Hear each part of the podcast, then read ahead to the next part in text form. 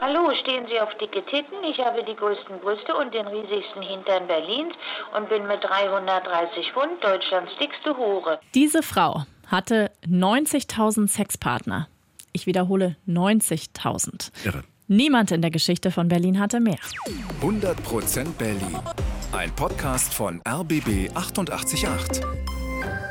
Hallo zusammen, wir sind Tim Koschwitz und Jana Schmidt. Wir verraten euch an dieser Stelle hier immer cooles Berlin-Wissen to go, erzählen euch von spannenden Menschen und Persönlichkeiten aus unserer Stadt. Heute eine 80er, 90er Ikone. Wer war Molly Luft, die Frau mit den meisten Sexpartnern in der Geschichte Berlins? Sie beglückte 90.000 Männer, jedenfalls nach eigener Aussage. Da kommt nicht mal Rolf Eden mit. Wer war diese Frau wirklich, die sich die dickste Hure Berlins genannt hat? Wir haben für diese Folge viele Interviews mit ihr gelesen und uns angeschaut und haben dabei eine Frau kennengelernt, die in der Öffentlichkeit ein greller Star war und privat viel erleiden musste.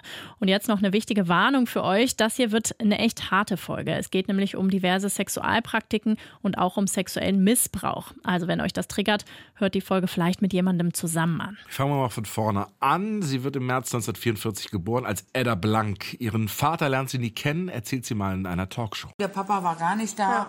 Der war irgend sowas und so, so, ein, äh, könnte man noch ein Foto zeigen aus Hitlers Zeiten. Ihre Mutter stirbt, als Edda neun Jahre alt ist. Schon als Kind ist sie recht dick. Ihre Mutter habe sie immer mit Baiser und Schlagsahne gefüttert. War immer ein dralles Weib, ja. Edda kommt ins Heim nach Berlin. Schon da wird sie wegen ihrer Kilos gehänselt. Später lernt sie Radiotechnikerin. 1968 heiratet sie einen Bäckergesellen und sie bekommen zwei Kinder. Doch ihr Mann verfällt dem Soff. Und dann tritt Archibald in ihr Leben, ein Sergeant der US-Army. Sie nennt ihn auch Rudi. Das ist der Wendepunkt in ihrem Leben. Für ihn lässt sie ihr bürgerliches Leben hinter sich. Die Hochzeitsnacht verbringen die beiden zu viert. Die Trauzeugen sind mit im Bett. Für Rudi wird Edda zu Molly Luft. Das war so ein ganz biederer Mensch, war bei den amerikanischen Behörden beschäftigt. Ja. ja, aber da weiß man ja, die zahlen nicht viel, nicht? Ja, nach dem Krieg. Also, na, Also ja. der brauchte noch einen Nebenerwerb. Und, genau so Der ist wollte es, ja, sie ne? arbeiten lassen. Ja, aber hallo, ja, ne? 1975 geht ihr Leben als Hure los. Die Männer kommen zahlreich. Ja, und Molly wird immer dicker und zwar wegen Rudi. Der arme Mann, ja, na klar, der wollte immer, der wollte mal dicke Titten haben, ja. Sie hat Angst, dass er sie wegen einer Frau mit größeren Brüsten verlässt, verrät sie später mal. Aber ihr Mann Rudi will nicht nur sie. Und jetzt ja, wird es wirklich sehr, sehr heftig. Aber auch diese Geschichte gehört nun mal zu ihrem Leben. Sie sagt, er spielte den Charming Boy, weil er von Anfang an Christine wollte, meine Tochter. Christine ist zwölf Jahre alt und schläft in ihrem Kinderbett, als Rudi auf sie masturbiert. Das passiert an vielen Abenden und Molly Luft steht daneben, hält ihn nicht auf. Anfangs schläft die Tochter dabei, später ist sie wach, dreht ihr Gesicht weg. Christine bekommt Geschenke versprochen, wenn sie ruhig bleibt. Es ist so absurd und, und Wahnsinn. grausam Schlimm. und verschreckend. Warum macht Molly da überhaupt mit? Sie wollte die Gunst von Rudi nicht verlieren, verrät sie später. Außerdem sei sie eifersüchtig auf ihre Tochter Christine gewesen. Noch absurder geht's eigentlich gar nicht. Wollte Rudi für sich haben.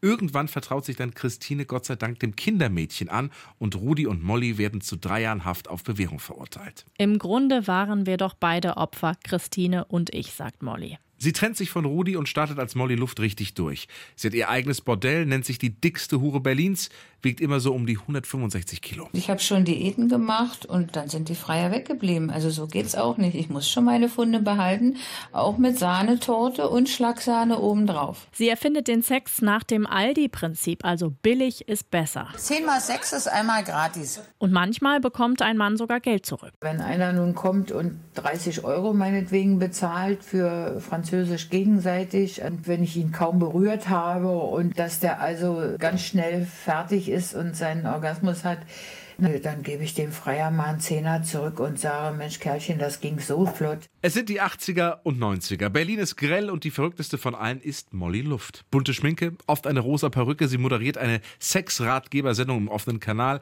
und sie macht bei einer Aktion von Künstler Christoph Schlingensief in der Volksbühne mit. Dabei presst sie Männer aus dem Publikum zwischen ihre Riesenbrüste. Sie spielt in einem Video von Michi Beck von den Fantastischen Vier mit. Ihr Bordell in der Bamberger Straße in Schöneberg läuft gut. Zum Frühstück gibt's auch oft Kaviar und Pralinen. In diesem Puff arbeitet dann auch ihre Tochter, als die erwachsen ist. Auf dem Anrufbeantworter von Molly klingt das so. Meine Tochter oder ich wichsen für 30, Schnellverkehr 40, Französischverkehr 50, Tätenfeg 60, ab 100, Französisch total, Anal, Flotten Dreier, auch lesbisch, Orgasmus Faustweg, auch gegenseitig mit der Mutter. Molly Luft ist eine Trash-Ikone, aber wie geht es den Menschen dahinter? Wie geht es Edda? In einem Interview erzählt sie, dass sie eigentlich schüchtern sei. Dass sie bei obszönen Wörtern immer erschrecke. Sie sagt, ich verstecke mich hinter meinem Auftreten wie hinter einer lachenden Maske. Zu ihrem Sohn hat sie viele Jahrzehnte keinen Kontakt und auch ihre Tochter verlässt das Bordell irgendwann wieder. 2004 macht sie Schluss als Hure nach vielen, vielen Männern. Die Weiber, die gehen mir so ständig auf den Geist, ja. Und deshalb höre ich nur auf. Die Freier sind so herrlich. Oh, ich liebe sie alle. Die sind alle so toll und die mögen mich alle. Als sie aufhört, ist sie 60 Jahre alt. Mir selbst war die Arbeit nie zu anstrengend. Ich äh, habe den Job wirklich gerne gemacht. Sie macht eine Kneipe in Kreuzberg auf, aber erkrankt an Darmkrebs. 2009 ist sie finanziell pleite, macht dann nochmal einen Puff auf, aber die Gesundheit macht einfach nicht mehr mit. Sie zieht in ein Pflegeheim in Köpenick. Da kommen auch ihre beiden Kinder sie besuchen, nach vielen Jahren der Funkstille. Aber beim Besuch bleiben sie auf Distanz. Kurz vor ihrem Tod sagt sie, ich hätte mich gern mit meiner Familie ausgesöhnt, ich fühle mich sehr alleine. Im November 2010 stirbt Ada mit 66 Jahren. Sie sei friedlich eingeschlafen, sagt ihre Tochter. Ihre Asche wird auf einer Almwiese in der Schweiz verstreut. So hatte sich das Edda gewünscht. Also eine ganz bewegende Geschichte mhm. über eine unglaublich schillernde, trashige Figur der 80er und 90er mit so viel Leid. Und gleichzeitig sehr tragisch, genau. 100% Berlin. Ein Podcast von RBB 888.